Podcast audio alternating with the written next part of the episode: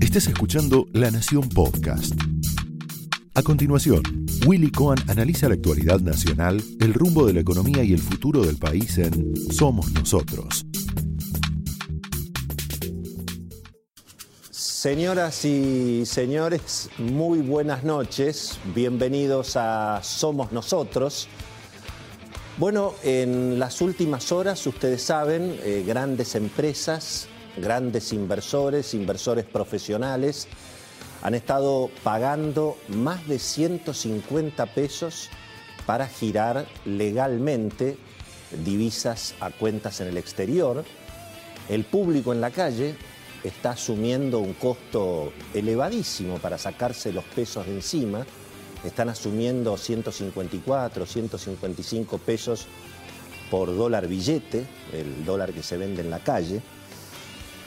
Hemos visto también en las últimas horas que los dólares del campo, que supuestamente el gobierno había informado que había llegado a algún grado de acuerdo con las grandes cerealeras, esos dólares por ahora no, no están apareciendo y las cerealeras explican lo que explicaron toda la vida, que los granos no son de ellas, sino que en realidad dependen de si los productores deciden vender lo que ya está entregado y acopiado en, las cerealeras o lo que los productores tienen en los silo bolsa, que es lo mismo que los dólares que tiene la gente en su caja de ahorro, en su caja de seguridad, que los dólares estén en billete o en granos de soja, es obviamente lo mismo. Y por supuesto, bueno, a esta altura del partido, eh, con las reservas del Banco Central que están cada vez más comprometidas, dicen que hoy, tal vez por primer, por primer día, lo vamos a ver en, en las próximas horas, dicen que hoy el saldo terminó a favor entre lo poco que liquidaron los exportadores y lo prácticamente nada que se le vende a los importadores y al dólar ahorro, que le sigue sacando reservas al Banco Central, pero por supuesto mucho menos que hasta, la, hasta, las, hasta el mes pasado. Por lo tanto, a esta altura del partido, la pregunta que se está formulando ya no solamente el mundo económico, sino también el mundo político, tanto en el oficialismo, en la oposición, la pregunta que se está formulando el país es, bueno, ¿cómo va a ser el gobierno para resistir en, en esta situación y no tener que formalizar finalmente, como tantas veces en la Argentina, una devaluación en el precio del dólar oficial, ese precio que hoy no alcanza para tentar a los exportadores, que al mismo tiempo ni siquiera reciben ese dólar oficial porque están las retenciones en el caso de las exportaciones agropecuarias, con lo cual, digamos, la solución matemática parece bastante evidente. Eh, hay que aumentar el precio de ese dólar de 80 pesos al que nadie quiere vender. Eso generaría que el gobierno recupere reservas. Al mismo tiempo podría generarse un ajuste fiscal interesante porque la devaluación significa mucho más recaudación en pesos. Bueno, el viejo truco de la licuación. Pero claro, eh, la verdad es que todos los días se devalúa la moneda. Finalmente acá lo que estamos discutiendo es quién es el que firma el decreto y sobre todo en qué situación, en qué condiciones y cuándo. Porque la verdad es que el peso se devalúa todos los días cada vez que el gobierno emite sin respaldo para cubrir el déficit fiscal, la percepción que hay que el gobierno eh, no tiene ni voluntad ni convicción en ajustar el gasto público y al mismo tiempo la pandemia, por mejor vocación que ponga el gobierno, lo hemos dicho ya varias veces en este programa, genera la famosa doble Nelson, aumenta el gasto por la presión obviamente de más subsidios, y desde luego se cae la recaudación por la parálisis en la actividad económica. Claro, eh, parecería que por ahora el relato del oficialismo, el mensaje del equipo económico, de la Casa Rosada, hoy también Santiago Cafiero en el Senado, El mensaje, bueno, es un poco el de siempre. Vamos a resistir, no vamos a devaluar, hay un, digamos, eh, en marcha hay un proceso de desestabilización del gobierno, en fin, las cosas que habitualmente dicen los gobiernos cuando se enfrentan a, las corridas cambiarias. El gobierno podría resistir. Hay quienes suponen que el gobierno va a resistir sin devaluar y va a extremar el cepo todo lo que sea necesario, en todo caso hasta se podría prohibir el dólar ahorro, se va a extremar la administración del comercio exterior, así que no va a haber dólares para nadie, ni siquiera para los importadores.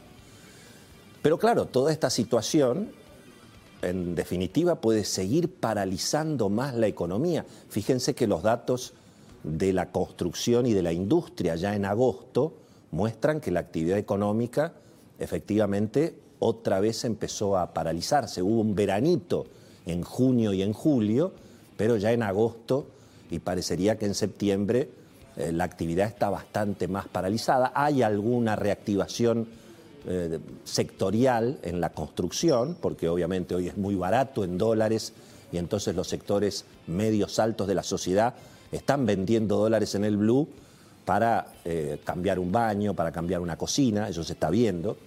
Ha habido también una reactivación en algunas ventas de terrenos, que tienen que ver obviamente también con la situación de la pandemia, pero lo concreto es que no hacer nada, resistir la devaluación. Además, el gobierno promete subir un poco las tasas de interés, colocar bonos en pesos, bueno, toda la estrategia, tratar de seguir negociando por los agrodólares, esperando eventualmente el trigo en, diciembre y resistir eh, sin devaluar. Pero claro, eso podría llevar el dólar libre a, una brecha cada vez más severa, que al mismo tiempo cuando todo el mundo cree que el dólar mañana va a ser más caro que hoy, y bueno, todo el mundo se queda quieto. Esta situación de no definir en términos económicos, después vamos a hablar de la política, por supuesto, y bueno, paraliza naturalmente las, las, decisiones, las decisiones de inversión. Así que digamos, resistir la devaluación es más cepo, más brecha y probablemente más recesión. Además, hay un clásico de la política en la Argentina, que es que no se ganan las elecciones en el año que se devalúa. Por lo tanto, si hay que hacer una devaluación, seguramente los consejeros políticos al presidente Alberto Fernández le deben estar diciendo, hacela ahora y no el año que viene, que son eh, definitivamente las elecciones. Ahora, claro, formalizar la devaluación, es decir, llevar el dólar oficial, por ejemplo, de 80 pesos que vale hoy a 100 pesos, porque además, cuidado, ¿eh? en el precio del dólar libre, en esa brecha cambiaria de 100%, el gobierno contribuye con la mitad. Porque no nos olvidemos que acá el dólar vale 150 mangos, porque el gobierno le pone un impuesto de 30% y una retención de impuesto a las ganancias del 35%. Es decir, el, gobierno finalmente hace como hace con el agua mineral, empobrece, digamos, a los consumidores con más impuestos. De modo que incluso si el gobierno quitara ese impuesto al dólar o lo redujera, el dólar no tendría que costar mucho más de 100 o 110 pesos. Pero claro, formalizar la devaluación es después tener que enfrentar el problema de los precios. ¿Cuánto pasa de esa devaluación a los precios?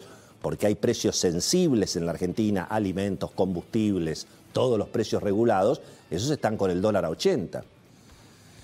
Y hay una situación todavía más compleja. Las empresas de consumo masivo, las que ponen en los supermercados los productos de consumo masivo, están diciendo que por los precios máximos ya están con un atraso de precios de prácticamente 20-25%. Y eso es con el dólar de 80. De modo que si hubiera una devaluación del dólar oficial, bueno, el atraso de los precios que reclamarían las empresas de consumo masivo sería muy, muy severo. Así que hay que administrar esa, esa situación.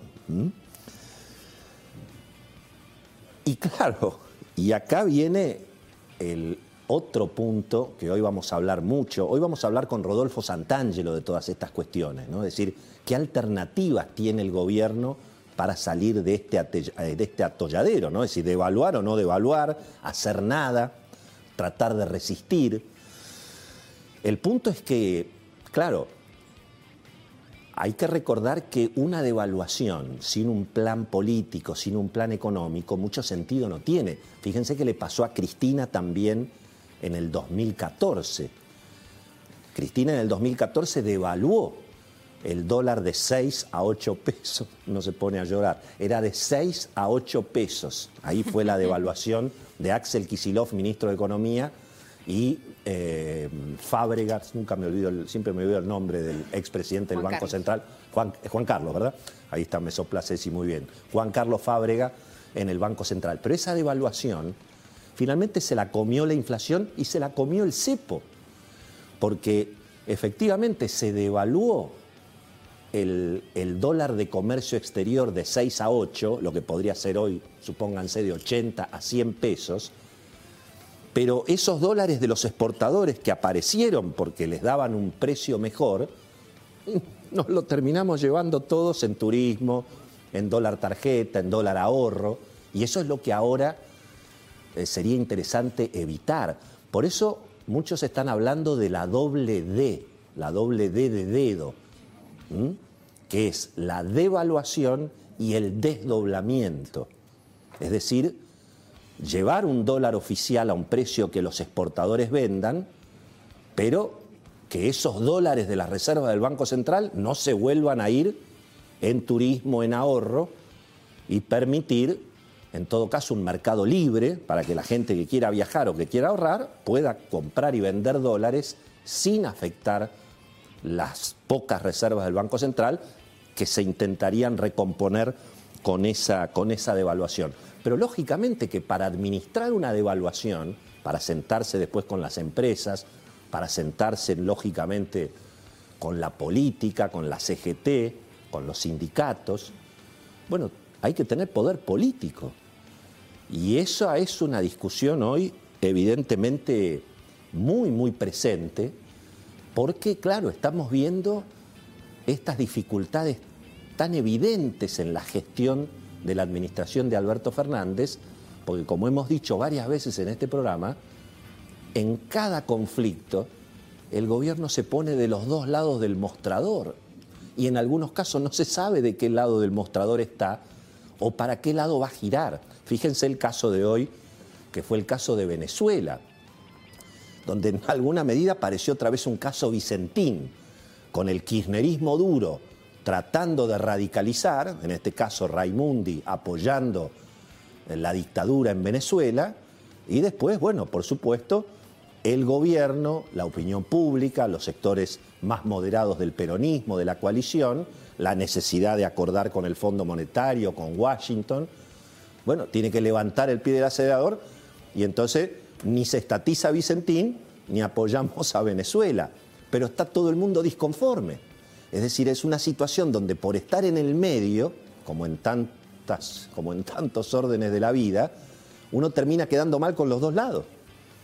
Y eso es lo que le está pasando al presidente Alberto Fernández, que está recibiendo en estas horas durísimas críticas del fuego amigo. Los sectores más duros del kirchnerismo lo están acusando de tibio, naturalmente lo corren por izquierda a propósito de este caso de Venezuela.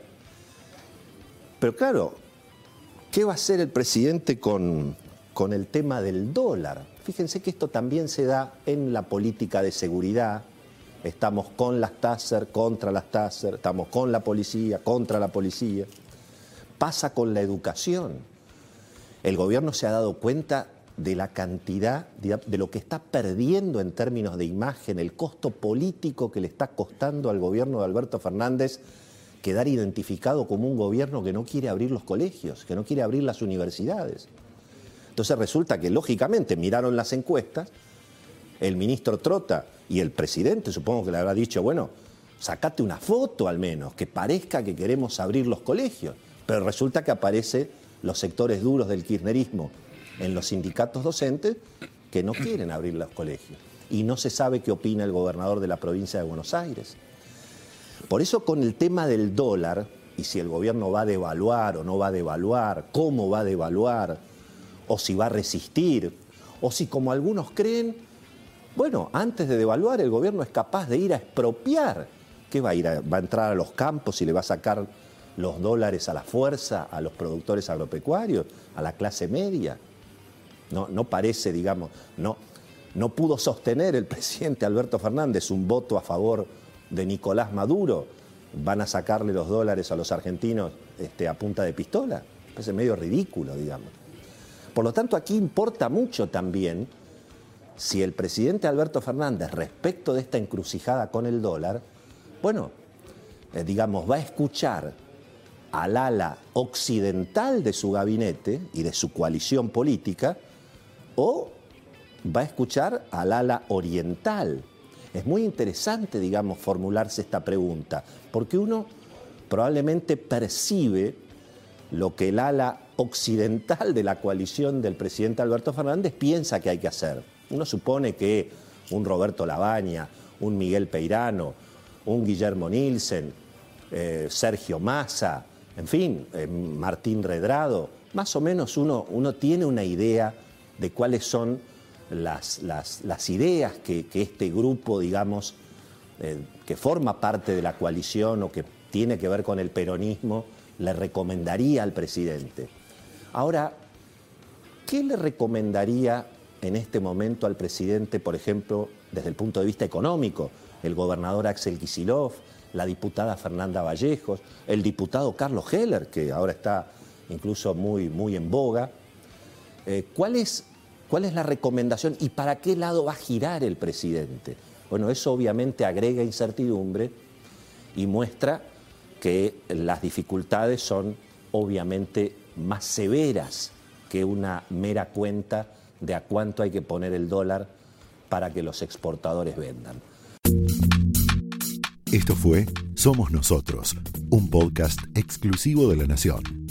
Escucha todos los programas de La Nación Podcast en www.lanacion.com.ar. Suscríbete para no perderte ningún episodio. Estamos en Spotify, Apple Podcast, Google Podcast y en tu reproductor de podcast favorito. Seguí escuchando La Nación Podcast.